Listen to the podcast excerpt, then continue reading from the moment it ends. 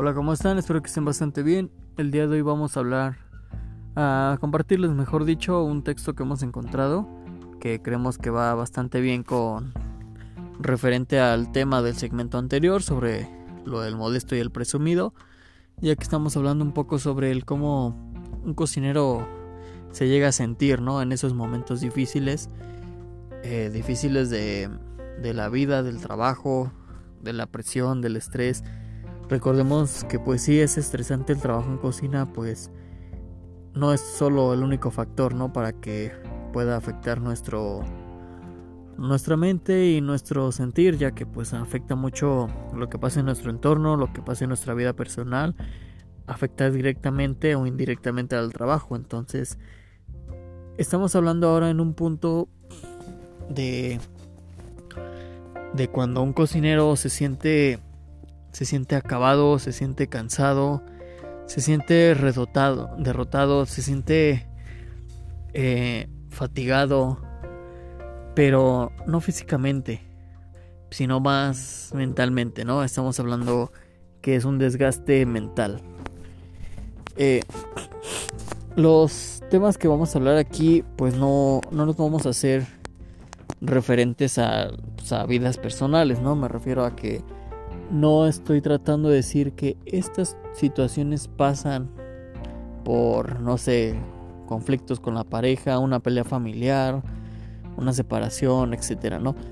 Eh, estoy hablando de que, o sea, sí pueden ser propicios estos problemas a problemas personales que cada quien tenga, pero lo estoy hablando yo desde el punto mental de, de cuando un cocinero ya está cansado de su zona de trabajo, de su zona de confort, del ambiente, de sus compañeros, del chef. Estamos hablando en un, en un desgaste mental, pero hablando profesionalmente, ¿vale? Yo sé que todos tenemos problemas en la vida, yo sé que todos tenemos pues algunos temas que se nos complica tratar con, con la gente, pero pues bueno, no lo vamos a relacionar a vidas personales. Este es un texto que que ejemplifica muy bien cuando un cocinero ya está cansado, se siente mal o simplemente ya no tiene las mismas ganas, la misma emoción, ya no ya no lo llenan las mismas emociones, los mismos sueños, los mismos deseos de crecer, de, de hacer platillos, entonces pues es cuando un cocinero muere lentamente.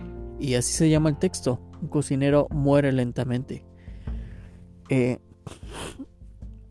pues aquí dice en este texto que un cocinero muere lentamente cuando se transforma en esclavo de la rutina, repitiendo todos los días los mismos platillos sin mirar más allá que existe un mundo por explorar, nuevos sabores que aprender, nuevos platos que crear. Si no ves nuevas oportunidades, no te arriesgas a salir de tu zona de confort, quizá puede que algún momento de tu vida te arrepientas de no haberlo intentado. Un cocinero muere lentamente cuando deja de soñar en su negocio propio. Un cocinero muere lentamente cuando está infeliz en su trabajo, cuando ya no siente que es ahí el lugar donde quiere estar, cuando deja de oír consejos, cuando ya no arriesga para ir detrás de un sueño. Muere lentamente cuando su falta de humildad te hace perder amigos, compañeros, cuando pasa quejándose los días por cualquier cosa, cuando ya no ve más allá y se resigna, y se olvida que esta profesión exige un esfuerzo mucho mayor y que con paciencia se puede llegar muy lejos.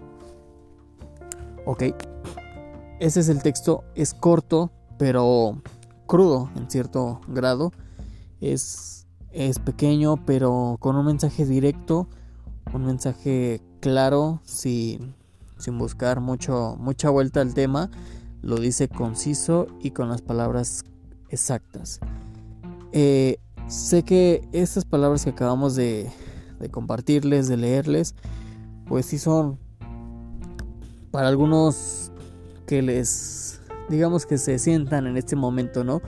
Que digan, yo ya no voy con las mismas ganas al trabajo, yo ya no, yo ya no tengo la misma emoción de, de, de destacar frente a los otros compañeros, yo ya no tengo esta emoción de abrir mi negocio propio algún día yo ya no tengo, a mí ya no me llena este sueño de seguir trabajando en este lugar, quiero nuevos horizontes, buscar otro restaurante, entonces todas estas cosas que, les estamos compartiendo aquí, pues tristemente sí,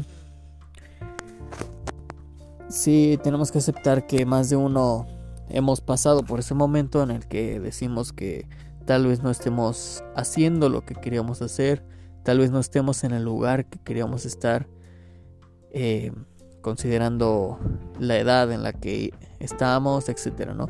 Un ejemplo, eh, estas personas que dicen yo a mis 30 años me veo trabajando en este restaurante, ¿no? Y a los 30 años tal vez apenas está terminando de estudiar una carrera de cocina o, o se dedicó a trabajar en otra cosa y vio completamente que no era la profesión que le llenaba y se va a volver a estudiar otra cosa, ¿no? Tal vez una carrera de administración, etcétera, ¿no? Entonces, en este punto es a lo que se refiere este texto, ¿no?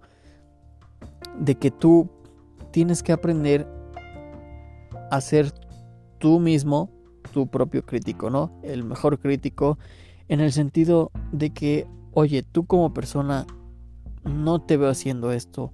Tú como persona, tú como eres, tú como tú como me conoces a mí mismo, pues eh, no no te veo aquí, no te veo trabajando aquí, no te veo con esas metas. Tú no tienes, tú tienes más más que dar, tú tienes más que demostrarle a la gente, más que demostrarle al, mundo, a tu carrera. Eh, me explico, ¿no? En este punto. Eh, a eso se refiere, ¿no? No, de, no dejar morir ese sueño, ese cariño por, por hacer platillos, por crear nuevos sabores. No caer en esta rutina de que siempre hago los mismos platillos, nunca cambia el menú este restaurante, eh, siempre pasa lo mismo siempre jornada tras jornada es la misma situación, no hay algo que me emocione, no hay algo que le dé emoción a mi día. Y bueno, es algo que yo les compartía la otra vez que yo soy mucho de esa idea de que cuando estoy mucho tiempo en un, lugar o que ya, ya conocí, ya dominé pues las áreas, ya conozco cómo se trabaja, ya conozco las recetas de memoria, etcétera llegas a ese punto en el que dices, ok, yo ya aprendí lo que tenía que aprender de este lugar, ahora que sigue, o ahora qué, qué me puedo demostrar que puedo hacer, o ahora qué meta me voy a poner, ¿no?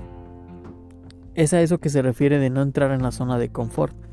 Estos cocineros que, llevan ya 20, 20 años en un restaurante, en el mismo puesto, y simplemente pues sí, o sea, son, son muy buenos y el oficio los ha hecho tener un, un nivel impresionante de cocina, pero sin embargo, fuera de ahí ya no tienen otra aspiración, ya no quieren crecer más, ya están conformes con lo que han logrado.